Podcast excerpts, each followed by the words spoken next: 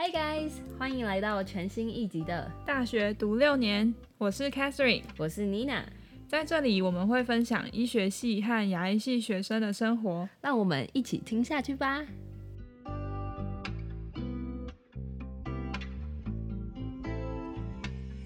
哎，Catherine，我想问一下，我昨天看到你晚上在剪影片，你是最近要上新片了，是不是？没错，就是今天晚上。啊，这是你主影片的主题是在关于什么？就是我们哎，开学第二周发生的一些有趣的事情，还有跟朋友相处的一些小片段啊，就是可以当做纪念，也可以跟大家分享我在大四的一些生活片段。跟大家工商一下，Catherine 有自己的 YouTube channel，大家可以去订阅、分享、开启小铃铛，在下面留言。那其实 Nina 也有最近开启了自己的频道，因为去丹麦的。见习那段时间，对吧？嗯，就是我暑假的时候，上一集应该有跟大家分享过。哎，我暑假七月的时候在丹麦待了一个月。那其实今天这集就是主要要来谈谈我在欧洲，就是丹麦的交换经验这样子。然后因为开学一段时间了嘛，然后课业越来越重，考试也越来越多，就是也借由这次的分享，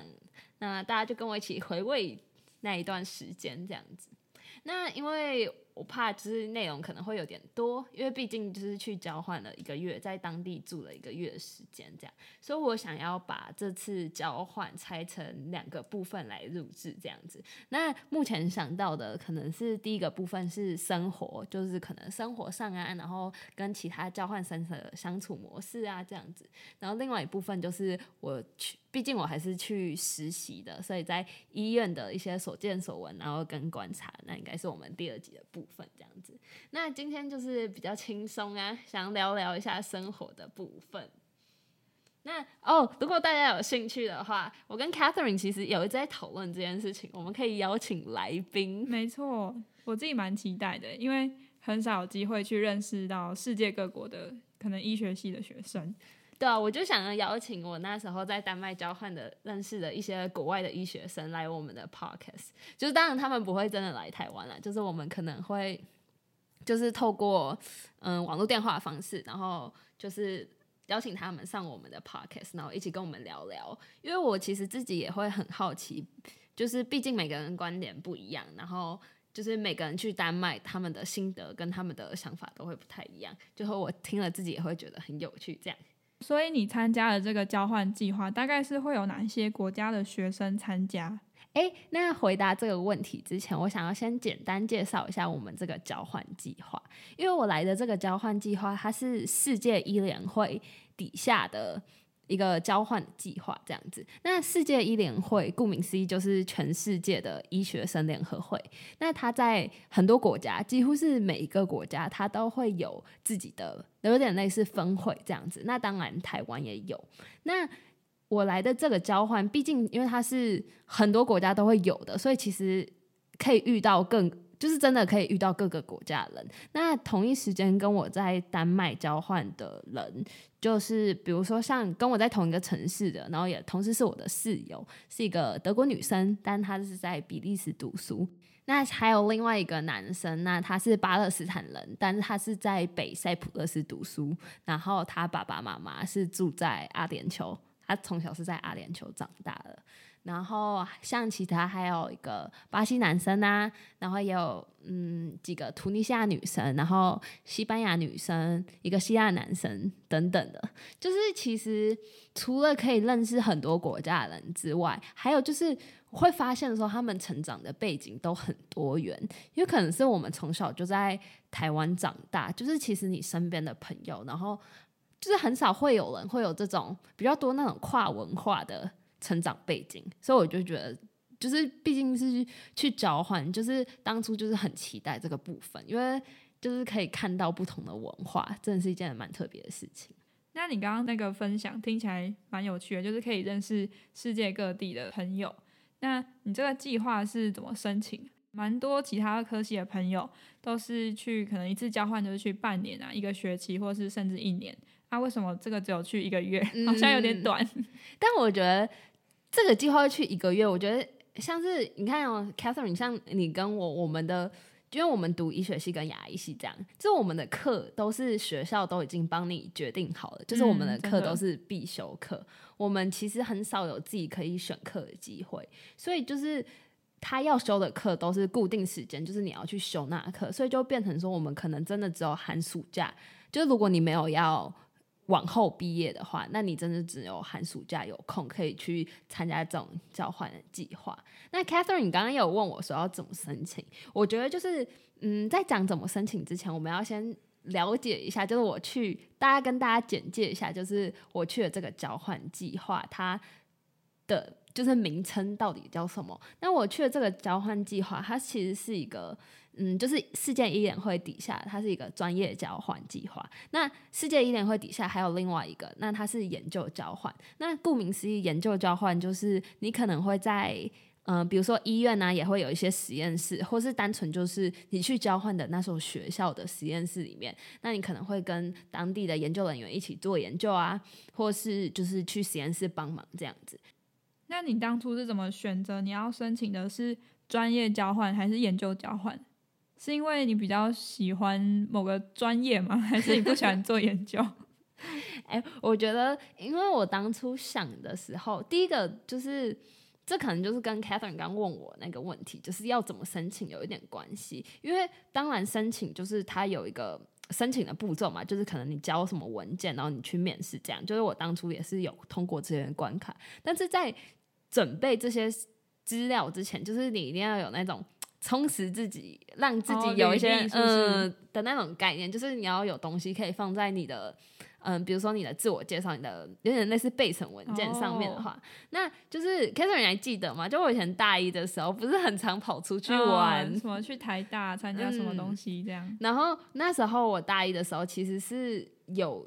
就是我那时候大一的时候就已经在我们学校的这个组织里面。然后那时候我大一的时候是当那个接待人员，就是接待人员就是会也是会有国外来台湾的交换生，也是参加这个计划来台湾交换生。那我负我的工作就是可能跟他介绍环境啊，然后帮他安顿好这样子。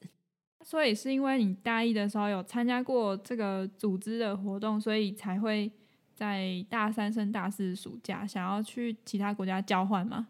就我觉得多多少少有影响哎、而且毕竟那时候我真的超级幸运，因为我那时候大一的时候，我们大一的时候那时候 COVID 还没有，对，大一嗯上应该还没。嗯，然后那时候就是有接待过，然后就觉得哎、诶这是一个真的蛮好玩的体验。然后后来就是 COVID 来之后，但我大二的时候，就因为我一直就是对这个交换计划就有很好印象，所以我大二的时候就是又继续的来这个组织。然后我那时候是当我们学校的这个这个交换计划负责人这样子。那那时候其实好像也没有想那么多、就是也没有觉得说哦，那我什么时候一定要去交换，或是我很想去哪里交换，就是其实也没有特别想那么多。但是我就是觉得有一件事情很重要，就是你其实，在做很多事情的时候，你都不知道说，诶，他在未来什么地方可以帮到你。哦，很像贾博士有说过，嗯他的演讲里面都会你说 connect the dots，对对对嗯，就是有点那种感觉。所以我大一大二的时候，因为都在这个组织，所以那其实对我大三那时候申请这个计划的时候，就是其实蛮有帮助的。这样，因为第一个我比别人还了解这个计划内容到底是在做什么；第二个就是因为到时候我们筛选就是选哎谁可以去交换，谁不能去交换，它有一个。就筛选的机制，那你如果以前就有在这个组织里面的话，你可能就是会有一些额外分数这样子。然后除了参加这个组织，你可以有额外分数。那第二个比较决定性的因素就是面试。那你们面试有问什么样类型的题目吗？会很难吗？应该是全英文吧。嗯，没错，这个因为我觉得学校想要知道的就是，哎，你出去有没有办法跟别人沟通？因为毕竟你去交换，就是你有不管是生活上啊，或是你真的在医院实习的时候，就是都很需要跟别人沟通。那学校他们当然就是希望你要有这个能力，就是英文能力，可以去跟别人沟通，然后去解决不管是生活上啊，还是在医院遇到的各个问题，这样。所以那时候面试就是英文面试。然后刚好那时候就是也很幸运的，就是有拿到，就是有通过这样子，然后后面就是进到了筛选的部分。哦啊，那这样子面试的结果跟你后来选择丹麦会有关系吗？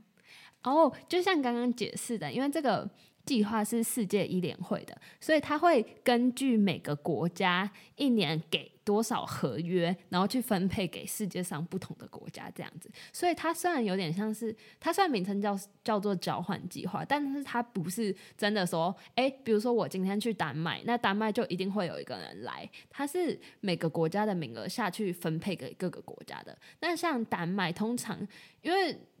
其实老实说，丹麦的名额就是没有到很多，然后他分给台湾的名额就是一年两个人这样子，算是蛮少的名额。这样，那其他地区大概一个国家会给台湾的人几个名额？哎，像我同学他们有四个人就一起去捷克哦，四个，嗯，成群结伴，就是所以就是像有些国家，他我们都会叫他说是 Scopy 大国，就是这个交换计划的大国。那他们一年可能就是名额就特别多啊。那像丹麦的话，它就是真的算是一个比较小的交换的目的这样。那就是我到那时候刚刚说完我面试嘛，那到最后就是到最后因为。嗯，你只要入选之后，你会有一组序号，然后你就可以上去各个国家看他们交换条件啊，或是你去交换的时候可能会他们会办哪些社交活动啊，就是然后去看，哎，这有没有符合你自己对交换的一些憧憬，或是你自己在交换想得到的东西，然后再去选择国家这样子。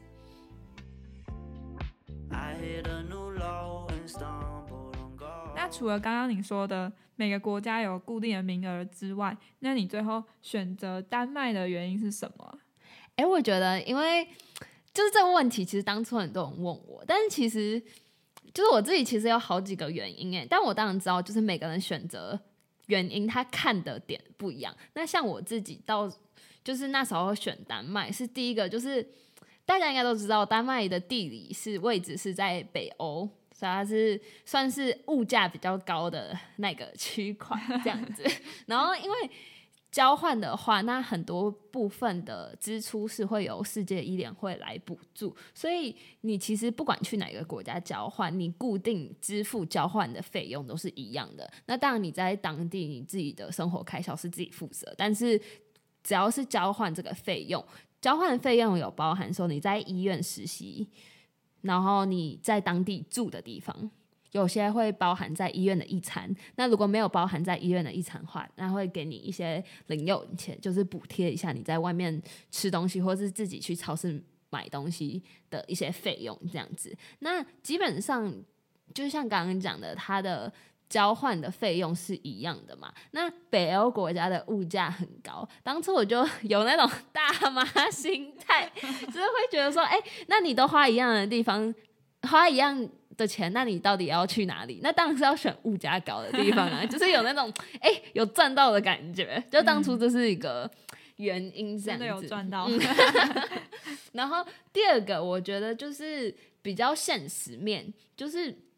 嗯，因为其实你去的很多国家，他们大家母语都不是英文，因为像我们的母语也不是英文。那你去到现场，就是你到底可不可以学到东西，或是你到底可不可以了解说，哎，这个医疗体系是怎么运作的？那很长，就是可能要跟医师，你就是你可能会跟医师沟通，你可能会跟护理师，或是跟当地的一些，比如说就是工作的人沟通这样子。那其实丹麦有一个最大好处，就是丹麦人的英文超级好。每个人在医院里面，你遇到他，大家都会讲英文，大家都非常流利。哎，真的，老实说是这样，我没有遇到。不太会讲英文的，有那种相对起来没有那么好的人，但是每个人都可以，没错。而且就是像在台湾，我们可能就会觉得说，哎，你出了台北，你应该走在路上遇到的人，几乎都是不太会讲英文的吧？或是大家会比较害怕讲出来。但是在丹麦，就是因为我在的城市也不是丹麦最大城，就是也不是哥本哈根，丹麦首都这样子，所以就是基本上每个人都可以讲英文，真的是一件对我们来说很方便。对，没错，而且。就是像我那时候在医院的时候，比如说，因为我那时候是在急诊实习，然后急诊很常会送进来的病人，可能年纪都比较大，那他们是连这种八十几岁跟九十几岁的爷爷奶奶都会讲英文的哦，那真的蛮厉害的。嗯，然后还有一个是，我觉得是就是大家可能去交换，毕竟这是一个嗯比较像是学习的那种交换计划，就是你还是会觉得说，因为其实大家应该也都知道，台湾的医疗水准其实算是世界上蛮高的。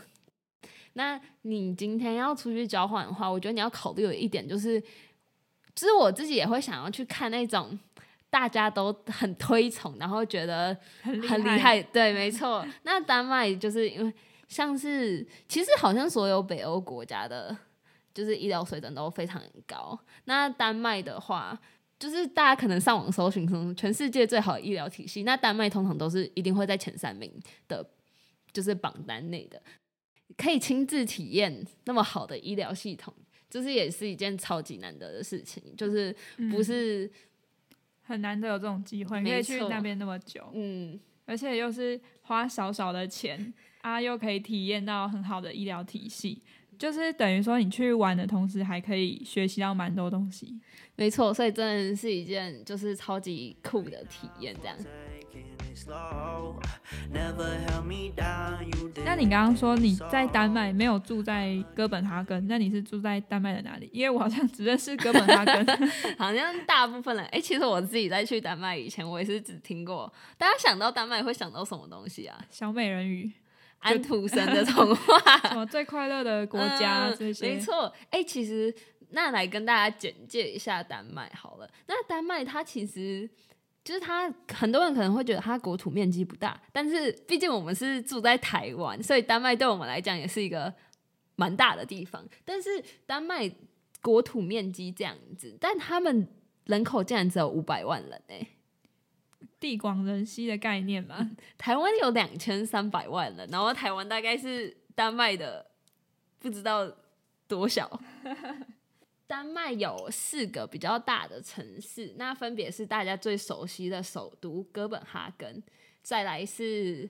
嗯丹麦第二大城市奥胡斯，那第三个是。安徒生的故乡，就是大家也会去那个城市观光。它因为它离哥本哈根算是比较近，这样子。那它叫做 Winster。我跟但是丹麦文，但我丹麦文都乱念，所以应该不是这样念。然后在第四个就是我在的城市是 Alberg，它是丹麦的第四大城，这样子。那其实它跟哥本哈根比起来，真的很像小村庄。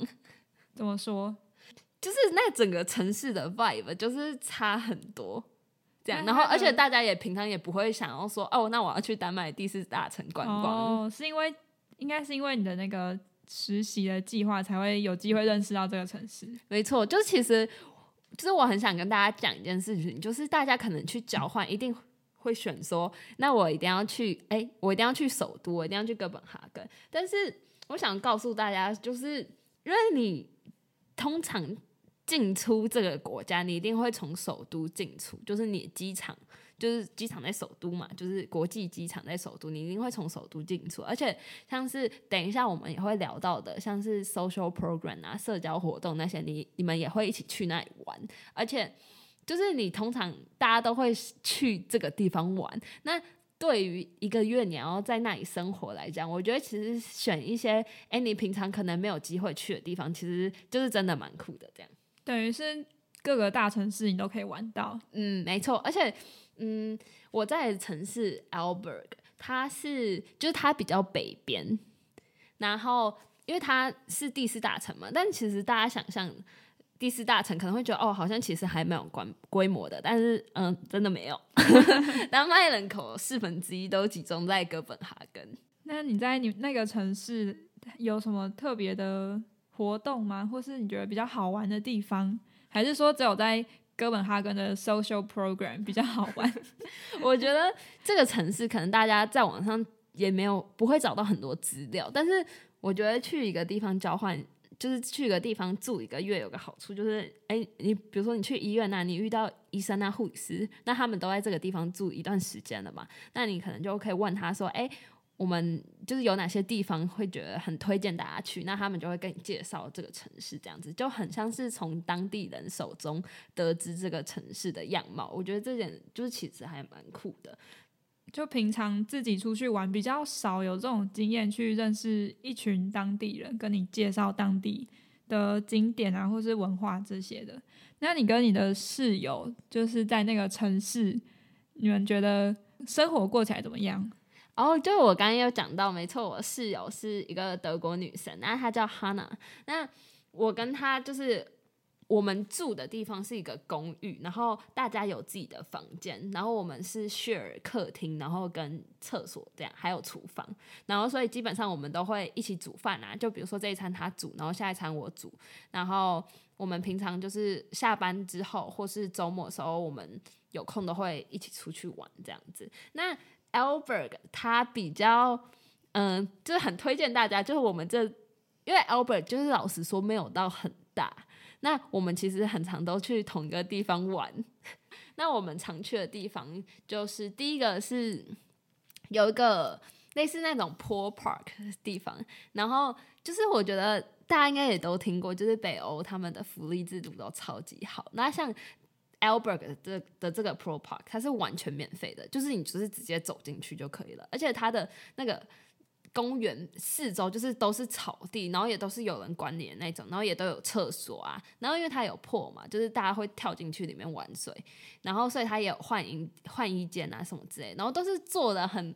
是很完善，你完全没办法想象说，哎，它是免费的，嗯，而且它有跳台，还有跳水的跳台，太专业了吧？就超级酷的。然后我们很常就是去这个地方，就大家一起约出去玩这样子。然后哦，因为我是七月在丹麦交换的，那大家也知道，丹麦在北欧，它的纬度比较高一点，所以其实七月的丹麦，老实说，它的天气对我们生活在台湾的人来讲，还是就是有点凉的。像可能秋天的感觉吗？没错，我那时候其实有带那种比较轻薄的羽绒外套去，然后是真的都有在穿的，所以就是给大家参考。而且加上我住的地方 Albert，它是一个它是海港，然后海港的话就是你在海旁边，所以其实它风很大，那种风吹起来就是会凉的这样子。所以我们很常去那个 Pool Park 玩之外，还有一个大家应该去 Albert。应该第一天、第二天就会听过这个名字。它是一条酒吧街，那它的丹麦文应该是念 Youngfu Energate。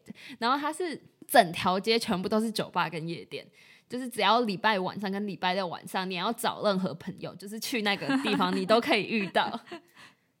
那你觉得在那边的那个酒吧街和夜店，就是有什么跟台湾不太一样的文化吗？我觉得出国，尤其是。可能是去丹麦这样住一个月之后，就很有一个很深刻的体悟，就是就是大家都会去夜店的，就是不会有人说什么哦，我从来都没有去过夜店，就是不会有这种人，就是大家都会去。而且因为那时候我跟我德国室友，我们会一起出去玩嘛，然后哈娜跟我都很喜欢一点是，他们的夜店里面会有老人跟。就是比如说十八岁刚从高中毕业的，就是然后大家就会一起跳舞，然后一起玩，一起聊天，就是这种感觉，就是很和乐融融那种感觉，真的超级酷。因为我们那时候去的时候刚好是七月，那可能很多人高中刚毕业，然后丹麦他们有一个很可爱的传统，就是他们高中毕业的毕业生都会有那种很像飞行员的帽子，然后他们都会戴在头上。但他们今天去酒吧或是去夜店玩的时候，只要那个 bartender 或是门口的那个保全，看到他们有戴这个帽子，那他们基本上进去里面喝酒或者是入场是免费或是可以半价的，就是特别对，就是一个很他们这个文化真的是很特别，就是很像鼓励大家出去玩那种感觉，哎呀，出去喝酒跟出去玩不用钱啊，然后所以那时候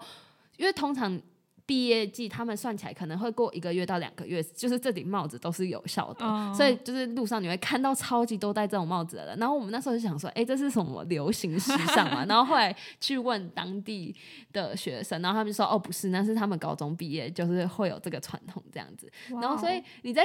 夜店里面，你是可以看到说，哎，戴着帽子刚。从高中毕业的，就是一些新鲜人，没错。然后可以跟一些年纪可能是我们爷爷奶奶的年纪，然后大家就可以一起跳舞，然后完全不会有人觉得，哎，你怎么会？对，因为你在台湾完全不可能会有这种情况发生，所以我就很喜欢这种，就是大家都一起玩啊，然后也不会在意别人年龄，然后种族的那种感觉，真的是。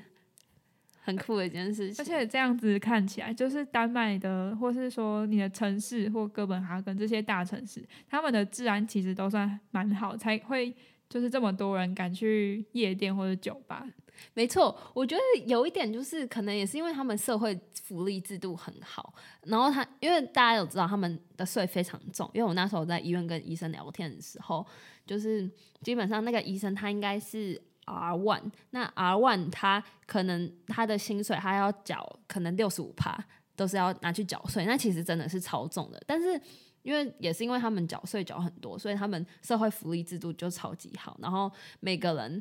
就是很，我们就是在台湾很难想象说，就是你会那么，就是会那么心甘情愿的去缴那么多税，然后让国家去拿这些钱运用，然后做一些基础建设，或是让你们就是基本上你的交通安全自然都变得很好，然后就觉得丹麦真的是一个就是很值得人学习的国家。是不是去那边待完一个月都想要直接移民去？